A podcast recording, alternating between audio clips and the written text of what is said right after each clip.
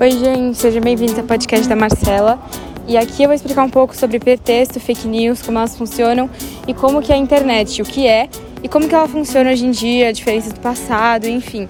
Podcast muito legal, com muitas entrevistas, é, fatos e várias coisas da atualidade também.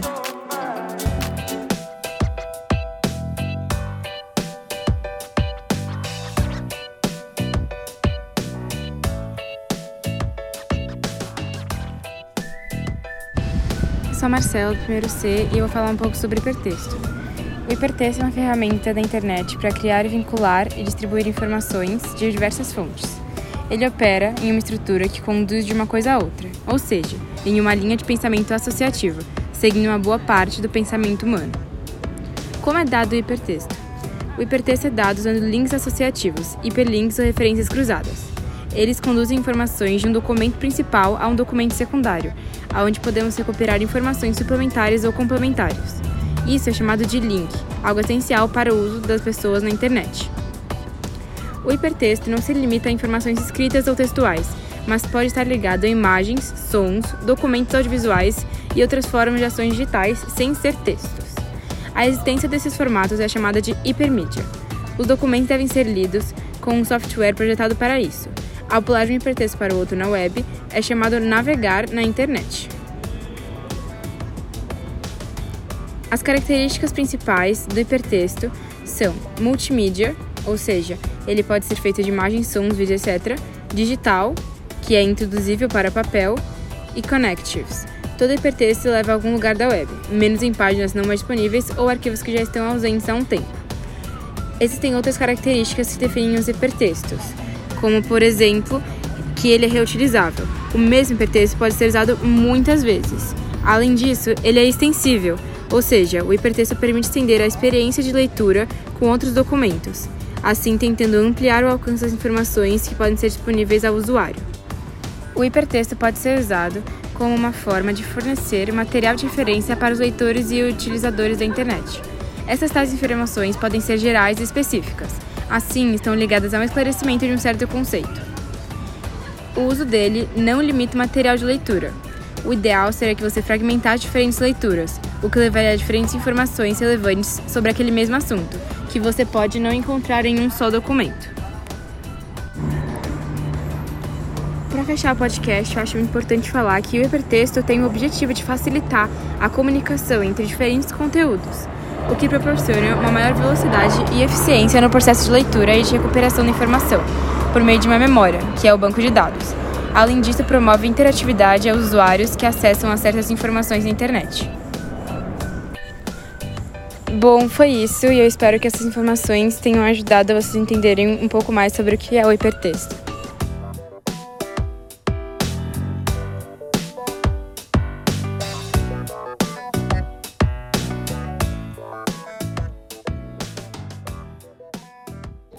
Olá, eu sou a Maia. Eu sou a Marina. Eu sou a Marcela. Somos alunas do primeiro C na Escola Vera Cruz e no nosso podcast de hoje iremos falar sobre o surgimento e a história da internet, a segurança e, por final, o que é internet, além do significado da sigla HTTP. Eu vou começar falando um pouco do surgimento da internet. A internet foi criada em 1969, nos Estados Unidos, inicialmente chamada de ARPANET tinha como função interligar os laboratórios de pesquisa. O seu primeiro uso foi quando um professor da Universidade da Califórnia passou o primeiro e-mail da história para seu amigo de Stanford. Antes de darmos continuidade aos outros tópicos, a gente primeiro precisa entender o que é a internet. Bom, basicamente, a internet é uma rede de conexões globais que permite o compartilhamento instantâneo de dados entre dispositivos. Apesar dessa tecnologia é, parecer antiga, ela só existe há 50 anos. Em alguns países, como o Brasil, essa conexão só chegou nos anos é, 90. Outro assunto muito importante quando se trata da internet é a segurança. Pela internet ser um meio instável de compartilhamento de informações, muitas vezes não é realmente seguro. Assim, não se deve compartilhar informações pessoais com estranhos, nem entrar em sites desconhecidos. Nenhum arquivo que é enviado online vai ser completamente particular. Partindo disso, para se prevenir na internet, você deve criar uma senha forte com letras, números e caracteres, manter o antivírus atualizado, bloqueie e não aceite links qualquer que são enviados. Para finalizar nosso podcast, eu vou falar um pouco da sigla HTTP. A sigla HTTP é um protocolo de comunicação utilizado para sistemas de informações de hipermídia, distribuídos e colaborativos. O protocolo é a base de qualquer troca de dados na web, e um protocolo cliente-servidor, o que significa que as requisições são iniciadas pelo destinatário, geralmente um navegador da web.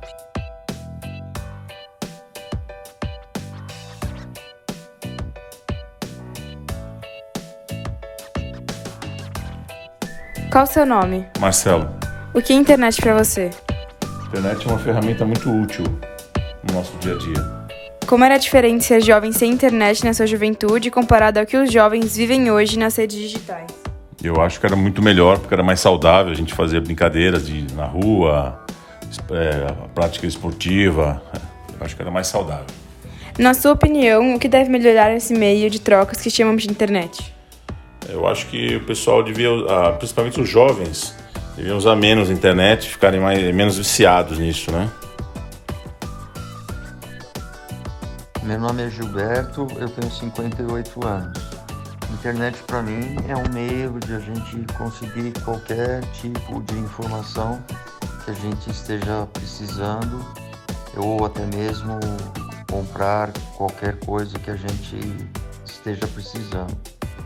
Quando eu era mais jovem e que não tinha internet, comparando aos, aos jovens de hoje, existia uma diferença muito grande, né? Porque havia um contato físico muito maior, onde as pessoas tinham que se encontrar para conversar, para colocar os assuntos em dia, para contar as novidades, ou via telefone, mas não como é hoje na, nas mídias sociais, onde as pessoas mostram tudo o que estão fazendo, as coisas que gostam, as pessoas que admiram. O que eu acho que deve melhorar muito são as fake news, né? Que são informações que, que às vezes no, nos enganam e fazem com que a gente tire conclusões precipitadas de uma coisa que não é real, não é verdadeira.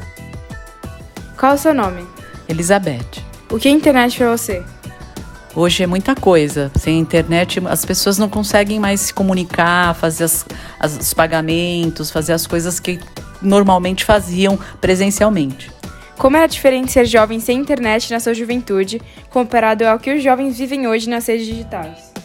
Então, na minha época, não tinha internet, não tinha celular, não tinha computador. Então, a gente aproveitava muito mais os momentos brincando na rua, com bola, com brincadeiras de rua, skate, bicicleta. Hoje, as crianças já ficam mais dentro de casa, focadas no, no que está acontecendo na internet, nas redes sociais e tudo mais. Na sua opinião, o que deve melhorar este meio de trocas que chamamos de internet? Então, acho que a segurança. A segurança é a coisa mais importante que tem que melhorar, né? Pra, principalmente para os pais e para os jovens é, se sentirem seguros, não terem medo de é, hackers e essas coisas todas que aparecem na internet ou nos meios de comunicação. Meu nome é Marli Bastos. É, a internet, para mim, é, eu tenho 62 anos e eu utilizo a internet para tudo na minha vida atualmente. Para informações, notícias, para me comunicar com pessoas, uh, parentes que moram em outros países.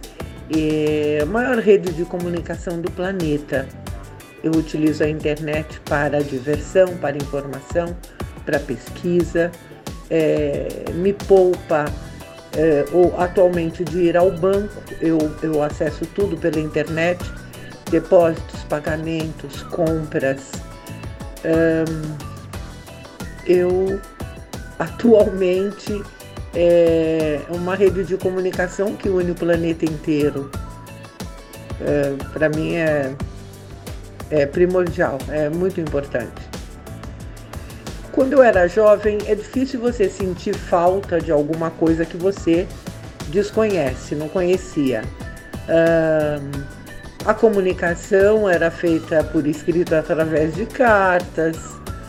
Uh, na minha juventude, eu nós tínhamos apenas o telefone uh, e algum aparelho chamado uh, um telefone que era distribuído através dos bairros, fazíamos ligações para o exterior também, mas era só falado. Atualmente você consegue conversar e virtualmente aproximar as pessoas, né, de você. Nós não, eu não sentia falta porque eu desconhecia.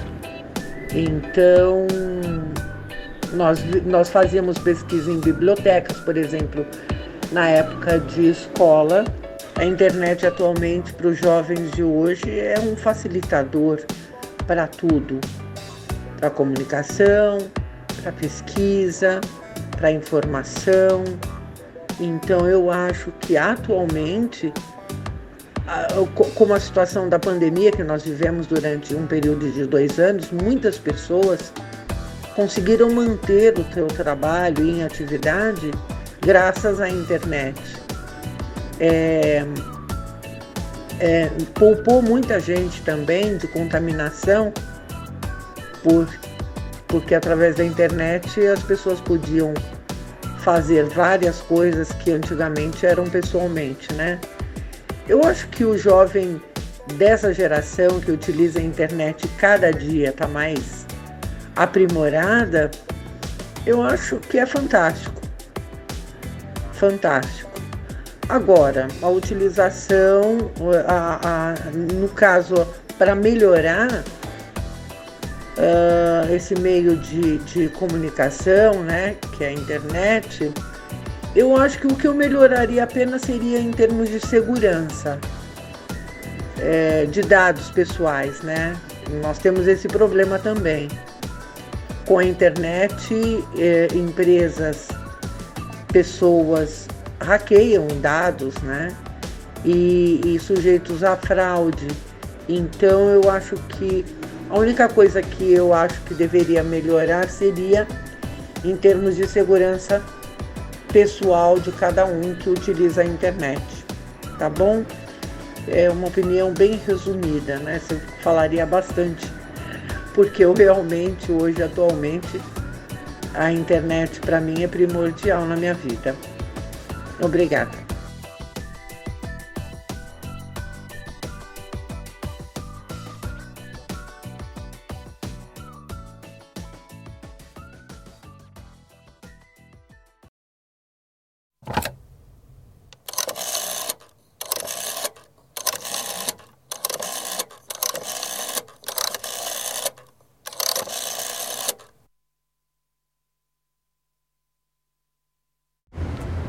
Vou falar um pouco sobre as fake news agora. As fake news são notícias que aparentam ser verdadeiras, que em algum grau podem ser verdade ou que remontam situações para tentar se mostrar confiáveis. Essas são as fake news que hoje em dia a gente acompanha. Por isso tem que ter muito cuidado. Essas notícias falsas não são aquelas apenas irônicas ou que têm o objetivo de ser engraçadas. As notícias falsas buscam disseminar boatos e inverdades com informações que não estão 100% corretas, sobre pessoas, partidos políticos, países, políticas públicas e muitos outros assuntos. Elas não vão apresentar ser mentira, ainda mais se nós acreditarmos que elas podem ser verdadeiras, mas não são. E isso mostra também como isso pode entrar muito no nosso pensamento, então tem que ter muito cuidado com as fake news. Esse fenômeno tem uma forte relação com a internet, que é a principal ferramenta de propagação das manchetes. Alguns sites lucram de acordo com essa audiência, que pode ser muitas vezes impulsionada e feita por títulos sensacionalistas e conteúdos apelativos. E pensando nisso, o Digital Talks e o Opinion Box realizaram uma pesquisa que mostra essa relação dos brasileiros com as fake news. Esse levantamento mostra o poder da internet com fonte de informação. 74% dos entrevistados atualizam através das redes sociais. Mas o que chama mais atenção nesse estudo todo é que 37% dos participantes responderam que já compartilharam algo mesmo depois de descobrir que era fake. Mas, apesar disso, 70% dizem que não compartilham coisas na internet e nem notícias que não leram até o fim. Sobre a crise de confiança gerada pelas notícias falsas, apenas 24% acreditam que as informações que circulam nas redes sociais são confiáveis. Bom, uma situação que a gente acompanhou muito e ainda acompanha foi do coronavírus, que teve notícias como chá de erva doce cura o coronavírus, ou analista israelense especializada em guerras biológicas afirma que o novo coronavírus foi fabricado em laboratório chinês. E tem muitas dessas notícias foram muito compartilhadas em redes sociais brasileiras. E para tentar barrar um pouco esse fluxo de desinformação, o Ministério da Saúde criou um aplicativo e um site apenas para tratar desse tema, coronavírus, para as pessoas terem uma informação direta que eles iam saber que é confiável. E nessa linha de frente teve os fact checkers, que trabalharam para verificar e desmentir boatos que circulam nas redes. Desde que começou a pandemia do coronavírus, o fluxo de trabalho desses jornalistas aumentou muito por conta da produção e da quantidade de notícias falsas que eram criadas e repostadas. Além do exemplo do coronavírus, tem também a guerra híbrida, em que cada um dos inimigos conta a sua face da história, o que na maioria das vezes transmite fake news. Então, faz a pessoa ter esse pensamento de que uma face é melhor ou pior por conta de, às vezes, notícias falsas. Então, cria esse pensamento a partir de notícias falsas que acaba interferindo muito na sua ideia sobre essa guerra híbrida nesse caso. Uma coisa muito importante para saber é quais são as consequências fake news para a sociedade. O mais relevante de tudo isso é a proliferação desenfreada de mentiras. Esses boatos são produzidos às vezes com uma foto e às vezes tem uma chamada, um pequeno texto que acaba influenciando muito mais do que as pessoas que produziram essa fake news pensaram que podiam influenciar, ou às vezes não. E o propósito disso é fazer com que esse conteúdo fosse facilmente compartilhado entre as pessoas, acelerando ainda mais o processo da desinformação. Então isso, isso afeta muito a sociedade, porque muitas pessoas acabam tendo pensamentos e acabam pegando modo de vida até por conta de fake news ou de coisas que viram na internet. Então esse processo de desinformação afeta muito mais do que a gente pensa. Mas também existem algumas maneiras de se proteger. Uma delas é conferir a fonte da notícia, porque tem muitos sites que inventam as próprias notícias. Outro é usar os seus próprios instintos. Então, se você vê uma coisa que não tem uma grande chance de ser verdadeira, não vai ler ou não compartilha. E não acredita, né? E ler a notícia completa. Às vezes o título é distorcido e está feito lá para chamar atenção. Então, não necessariamente é algo que realmente está acontecendo na sociedade. E veja se a notícia não é velha, elas podem ser muito verdadeiras, mas totalmente desatualizadas. E por último, não caia no alarmismo. É, porque quando tem uma notícia muito alarmista, muito forte, com um título muito impactante, com esse, essa questão do alarmismo, muitas vezes não são verdadeiras. Umas coisas muito importantes que acontecem na internet que a gente vai tomar cuidado é essa questão da propagação de notícias falsas que é muito, muito ruim e que ao máximo a gente tem que tentar evitar. E tem que ter esse controle sobre os perfis de redes sociais, porque as empresas têm isso sobre a sua vida, sabem em questão de senhas, então tem que ter muito cuidado com senha, rede social, que você posta, que você compartilha, enfim, inúmeras coisas. E por último, também uma coisa que precisa melhorar é essa falta de regulamentação, regras e leis para restringir o excesso de liberdade das pessoas, em questão de elas poderem te ouvir, poderem ter fotos que você tem no seu celular guardada para você. Então, essa questão da privacidade. Por fim, eu queria falar que as fake news estão na contramão do jornalismo sério. Assim, elas pressupõem a apuração dos fatos e a dedicação à informação real e consistente. Então, não compartilhe sem ler e cheque sempre que puder a veracidade das notícias que você encontra por aí.